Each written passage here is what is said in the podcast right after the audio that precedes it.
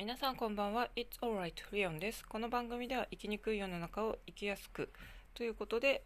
情報発信しています。特に心の病気だったり HSP の人向けの情報となっています。さて昨日ですね試験監督官という、まあ、アルバイトの仕事をしたんですけどもそこでいろいろ感じたことをですね多分これ私がまあ HSP というかちょっと繊細というか気にしすぎな面があって感じちゃったことがいろいろあったのでそれをちょっと話してみたいと思います。試験監督官のバイト、まあ、今回初めてやったんですけどもどこで知ったかっていうと私塾講師をこうバイトで求人とかやりませんかっていうサイトにいくつか登録してるんでそこから流れてきました。で流れてきたとこはですね特にあの塾講師の中でも学生向けのサイトだったので私学生ではないですけども1回応募したことがあるんですよね同じやつに。でその時は落ちたんでもしかして年齢制限あるのかもしれないなと思ってたんですが今回はまああの採用の連絡が来ました。今回はずっとですねあの急募とかまだあの募集してますって出てたんできっと足りなかったのかもしれないですね。で行ってみたらですねまあ当然学生向けのバイトなのかですねほぼ学生でした。こういう即日のバイト私他にもやったことあるんですがイベント系私がやったことはのコンサートのお手伝いだったんですがそういうのはですねやっぱりあの若者もいますけども主婦層が結構やっぱり多いんですよね。主婦の方特に専業主婦普段は家にいるけど、まあ、単発でポット空いてる時なら仕事できるよみたいな人が結構いてですね。まあ、そういう時だったら同世代だったりとか、まあ、同じ女性同士ってことで割と話したりして、まあ、暇な時間潰せたりもするんですけども大学生となるとですねさすがにこうジェネレーションギャップがありますと。で今回私はですね誘導係みたいなのになって私の他にあと5人大学生がいましたでですね、まあ、男性2人とあの女性私を入れてまあ4人だったんですが1人ですね最初私男性だと思ってた人がいました。背も180以上あってですねまあショートカットで見かけもボーイッシュだったんでまあ男の子だと思ってたんですけどもただ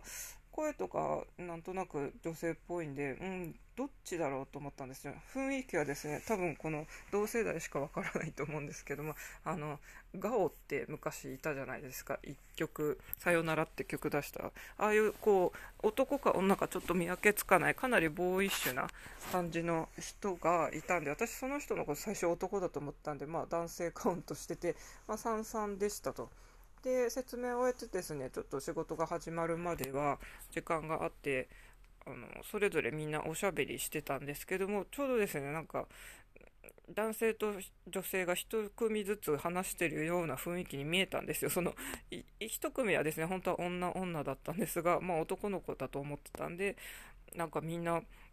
隣の人男女の感じで2人で喋ってるなと思って、まあ、私の横の人はですね後から他の時間も見てたら結構もともと喋らないタイプみたいなんですけども、まあ、もしその人が喋るタイプだとしても明らかに私だけ社会人なんで話しかけづらいのもあったでしょうし、まあ、この人きっと内心他の人はなんか同世代の人と喋ってんのになんか自分だけ社会人と近くて話も盛り上がらないしついてないなとか何か思われてるんじゃないかなってちょっとゲスというかですね私はそんな風に思っちゃいました。でこういうですねそんなの気にしすぎだとかそんなの考えるのとか言われそうなんです。私結構こういうのって気になっちゃうタイプなんですよね。これがですね多分 HSP 気質らしいところなのかもしれないんですけども、まあ、もしかしてそれか妄想か ちょっとネガティブ思考自分がこう悪く思われてるに違いないみたいな感じで思っちゃうかもしれないんですけども、まあ、そうやって思ってる可能性だってありますよね。あのみんな大学生同士でワイワイワイワイとか隣の人と盛り上がってるんですから。で、まあそういう感じでちょっと、いや、こういう場ちょっと辛いなって思ったりするんですが、まあ結構、私こういう、なんでしょうね、クラスの中で誰と誰が喋っててとかって結構敏感というか気にしちゃうんですよね。私小6の時はですね結構もうクラスの代表みたいな感じで成績も良かったし、まあ、割と一目置かれるというかですねあのもし顔が美人だったら結構みなみちゃんみたいなああいう学校の中で目立つ人だったと思うんですまあ、顔を抜かせばですね結構そんな存在だったのかもしれないんですけどもなぜかですねあのクラスのこう半分けっていうか何かの行事の時にこうなんかグループを作る時にですねなぜか私が取り仕切ってたことがありまして上司のグループ決めるのにですね。私はまあ誰が誰と仲いいとかはやっぱりそうやってよく見てるんで詳しいのでなんかテキパキとですねどんどん分けてって最後にそうやって分けてったらですね 私あの自分が仲いい人と組むのを忘れてて結局残ったですね。ちょっとどっちかというとクラスの中ではいじめられてるまではいかないんですけどもちょっとあんまりみんなと仲良くしてないというかみんながちょっと避けがちな 女子しか残ってなくてですねまあその人と組むことになったっていうなんか謎のエピソードもあるんですけどもまあそれ人のためにまあやるよっていうこととかあと誰と誰が仲良くしてるとかいうのを、まあ、把握してるからできたことなんですけども、まあ、こういうのですねそうやって気づくのはいいんですが逆に気づきすぎてこう自分が辛くなっちゃうっていうのはやっぱりなんかどうなんだろうなって思っちゃうんですよね。こうまあ、今年久しぶりにですね学校みたいな雰囲気で、まあ、職業訓練校行ってましたけども、まあ、そこはですねさすがにいろんな年代の人もいたりしてあのみんなもう大人になるとですね一人行動とかするので、まあ、すごいつるむとかそんなんなかったんですけどそれでもですねこう私って多分まああの親にしてもらいたかったのがなかったから欠乏してるのかですね結構和の中心にいたいタイプなんですよね。これ獅子座の月星座の性質なのかもしれないんですがどっちかというとこう和の中心にいてまあみんなを引っ張っていったりあと逆にちやほやされたりしたいという思いがありましてなのでまあ私が自分で中心になって会話を盛り上げてる時はいいんですけども、まあ、私がいないとこでですねこう先生を含めてなんかみんなが盛り上がってるとかでちょっと自分が入っていけない時っていうのは結構ちょっと寂しく感じたりするんですよね。なんかこういうのって繊細すぎるのはいいのか悪いのかってちょっと謎な時もあるんですけどもまあ、こんなの気にしないで普通に生活してる人もきっといっぱいいるんだろうなと思ってちょっと昨日ですね久しぶりにこうそういうなんかグループっていうかですねあの誰と誰が喋ってて自分は今ぼっちだみたいなのをなんかひしひしと感じたりしたのでちょっと今日話してみようかなと思いました。職業訓練校の中でですねまああの生徒同士でこう LINE を交換しようっていう話を私が切り出したんですよね。あの結構先生はやっぱりもう大人の集まりなんであのそういう情報交換とかみんなで勉強するのにあの仲良くなった方がいいけど私からはそういうのあの特に中心になって進めたりしないんで、まあ、やりたかったら皆さん勝手にやってくださいみたいな本当に自主性をこうあの尊重してたというかですねまあ自分で行動を起こしてくださいねって感じだったんですよ。で絶対ですね、やっぱりカウンセリングなので、あの対人で勉強しないと、面接練習とかしないとうまくならないんで、まあ、やっぱりみんなでグループ LINE とか作った方が絶対良かったんで、ただ、みんな言い出してなかったんで、私、それはですね、あの、適所適材というか、結構私、その月星座獅子座の引っ張ってくる気質があるのでここはまあ私が言い出そうと思って言い出しました。私が割とそんな感じで取りまとめたりしてたんで、まあ、何人かの女性とかからはですねリーダーって勝手に言われてたんですが、うんと、太陽星座獅子座の、うんと、30代の子がいたんですがその人はですね結構私と似た気質だと思うんですけども結構バンバン物を言ってですねあのみんなを引っ張ってきたいっていう強い感じの人だったんですよ。なのでなんか私がこう自然と取り仕切る感じで発言してるとなんでいつもあなたがそうやってなんか決めるんですかみたいな感じでちょっと私からしたらですね突っかかってくるイメージであの感じたんですよね。だからこうリーダータイプの人がですね2人いるとそうやってぶつかることもあるよなと思ったんですよね。逆に全然本当に前に出ないでこうなんか控えめにしてる人とかもいたりしてですねなんか本当に人っていろんな性質の人がいるよなと思ったりしたんですが、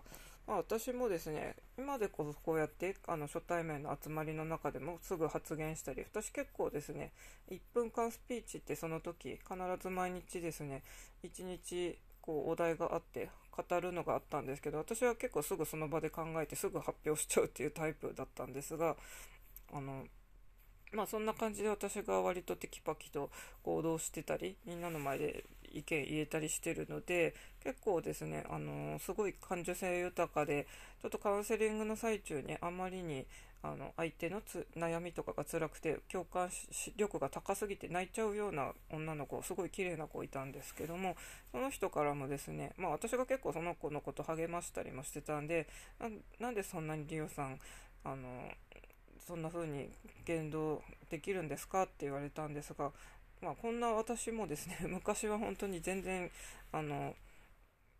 何もできなくてですね社会人サークルに入ったことがあるんですがまあなんかあんまりうまく会話できなかったんですよ。ただ私その時はですねまだ病気療養してて特に仕事もしてなかったりしたんで結構あのサークルでイベントがあって出かけることがある時はですね割と参加してたんですよ。まあ、でもですね例えばドライブとかになってまあ私と隣とかになってもですね私がその時うまい話とかをこう切り出せたりうまい会話ができなかったんでまあ相手の人も面白くなかったんだろうなっていうのはまあ想像ついたんですけどもある時ですねこうファミレスでみんなでこう食事するってなって割とこう女性は女性同士で固まって男性は男性同士で固まって座ってたんですが、まあ、そこのですねおつぼね様的な一番年齢上の女性から突然ですねなんかあなたが来ると面白くないからもう来ないでよみたいな感じで言われたんですよ。まあちょっといじめっぽい雰囲気になりますけど、で周りの女性もですね、それ見てもですね、止めたりもしなかったんですよね。だからまあみんなそうやって思ってたんだなと思って、私もその頃はですね、本当にもうなんかその体験して、まあでも言われるのもわかるなっていうのはあるんですよね。多分、なんか全然喋んないくせにいつもイベントに参加するって言って盛り上がらないっていうのはちょっとですね やりにくいですよね。できればまあ来てくれない方が確かに盛り上がるメンツだけでやった方が盛り上がるんでまあその人たちの言ってることもわかるんですが私は私でやっぱり行きたくて行ってた。しそうやって集団いじめみたいななんかやるのってどうなのって思いましたね。まあ旗からそばで見てた男性グループもですねあなんか女子ってやっぱ怖えみたいな雰囲気で見てて正直誰も特にですねそのおつぼね様とかを止めたりしなかったんですが、まあ、そのファミレスの後も結構ですね結局そのおつぼね様とあと男性がですねこうちょっとみだらな行為を人前でしてたりしたということですね。結局みんなからそっちの方を責められて まあなんか自然分裂しましたね その社会人サークル。まあ人前でなんか酔っ払ってこうベタベタとちょっと卑猥な行為とかをしてたらしくてまあそれを非難されてですね結局そのおつぼねさんもなんかブイブイ言ってたのが、まあ、みんなから白い目で見られて空中分解したみたいなまあ変な終わり方してましたけども、まあ、そんな経験もあってですね 私も、うんと、何も言えない時期とかもあったんですがもともと私の気質はその小学校でそうやって一人みんなを引っ張っていくようなタイプだったし本当に月星座の獅子座って私がその月星座のことを知ったらですねあヤギ座のなんか割と地味で真面目なこうおとなしい性格とは違う性格があるからなんだろうって思ってたのがやっと風に落ちたんですよね。結局自分の本まあ月星座って結構子供のとこ頃の気質とかもともと持ってるオリジナルの気質らしいんで、まあ、そっちの方が私はやっぱり強かったんだなと思うんでもともとの私に戻ったみたいな感じでこの前の職業訓練のそうやってみんなをまとめるみたいなのも私ももうそれは自覚してちょっと言動してましたね。なんでやっぱ自己分析とかも必要ですしまあ本当に集団の中でどのようにあの行動するかっていうのもちょっとですね HSP 気質の人はきついと思うんですけどもまあ、なるべくですね自分が心地よいように過ごしていけたらいいなって思ってます。ちょっとですね繊細すぎるのでそういう集団の中での自分の立ち位置とか他人からどう思われてるのかとかちょっと気にしすぎな面があるのはまあちょっと嫌だなっていうか辛い時もあるんですけども 逆にですねまあいいことというか私としては自然にできることとしては昨日はですねあの待ち時間の間、まあ、6人そばにいてみんな待機してたんですが本部の人がジュースを買ってきてくれたんですよ。で、まあ、好きなの飲んでいいよって言ってみんな1本ずつ取ってったんですけどもその時ですね1人トイレで席を外してる女の子がいたんですよね。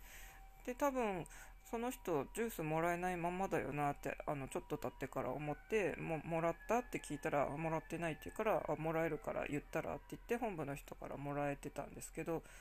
でそういうあの割と一人一人をですね私は自然とこう気が付くというか目に入るというか誰がどんな行動してるって結構普通に分かるんですよね。でストレングスファインダーで私個別化も入ってるんですけども、まあ、そこら辺は自分の特徴かなと思います。社会人サークル、まあ、さっきの変な話しましたけど私が楽しく過ごせてたピアノサークルですね。そこもいろんな人がいましたけどもやっぱりピアノ上手い人がですねどうしても弾く時間とか長くなったりしてたので、まあ、私がですねこの初心者とか大人から始めてそんなにあの積極的に言えない人とかも結構声かけて「いやあなたまだ弾いてないから弾こうよ」って言って「いやもういいですよ」って言っても「いやみんな弾くの弾くために来てるんだから」みたいな感じで結構あのそういう人を盛り立ててたんですけどやっぱり後で感謝されましたね。あのピアノ上手い人がなんとなくずっと弾いてるから自分みたいにまだまだ弾けない人はちょっと敷居が高くてでもリオンさんがそうやって言ってくれたから練習きちんとできたみたいな感じで、まあ、感謝されたりもしたんでそこはですねちょっと繊細すぎるので自分が傷つくこともあるけど一応人の役に立ってる面もあったりするのかなと思います。なのでですね、まあ、集団の、まあ、例えば教師とかみたいのもできるのかもしれないんですけども、まあ、個別化があるんで、私はですね、どっちかというとマンツーマンとかで、その人の個性をですね、直接汲み取った上で、まあ、指導ならオリジナルの、その人向けの指導とかをしたいと思うタイプですね。というわけで今日は試験監督官の時にですね感じた私のちょっと繊細すぎる人ゆえの感じ方をですね暴露してみました。ちょっとですね普通の人はこんな風に考えないと思うし私はちょっとまあディープメンヘラだったこともあるんで何かしら歪んだ考え方とかあったりすると思うので、まあ、ちょっとそこはですね人と違う感じ方をしているのかもしれません。でさっきのですねジュースのエピソードなんですけどもやっぱりみんなは気づいてなかったわけですよね。特にですね、あのそのガオみたいなボーイッシュな子がですね、私がそのジュースのことを教えてあげてもらえてた後にですね、よく気づきましたねって言ってたんですよ。まあそれを気づくその人もなかなかいいなと思ったんですが、まあそういう言葉が出るくらい実際みんなは気づかなかったわけなんですよね。私そういうのは全然もう自然と、まあ、できるというか気づいてたんですけども、そこら辺本当になんか人の特性ですよね。私普通に人が髪型変えたりとか、まあ、いつもと違うアクセサリーとかバッグとか持ってたりとか服がちょっといつもと感じが違うとかですね。普通にすごい気づいてまあそのまま私は割とですねこう人に褒められ上手になろうってなんか解いてたこともあったりして、まあ、日本人のその謙遜してなんかいやいやとか私なんてっていうのじゃなくてきちんとなんか褒められたらありがとうって言ってそれを受け取りましょうってなんか人になぜかいろいろ解いてたりしたんですが まあ本当にそれだと思います。私は気づいたらすぐ褒めたりしますし、まあ、普通にですね例えばそういうバイトとかで初めて会った人とかでもですね、まあなんとなく石原さとみに似てたりした子がいたらですね、え、似てるねとか言ったら、もう、え、初めて言われたらめちゃくちゃ嬉しいとか、私全然それなんかお世辞で言ったわけじゃなくて、私が似てると思ったから言ったんですよね。なんで、なんかみんな本当に人を褒めもしないし、褒められたら謙遜しちゃうしっていうんで、なんかそこはですね、なんかもうちょっと変わっていけばいいのになと思う謎の人に褒められ上手を推奨してた私もいるということで、まあ、そんな話を今日してみました。大丈夫だよ、大丈夫。あなたはここにいるだけでいいんですからね。というわけで今日はこれで終わりにしたいと思います。それではまた。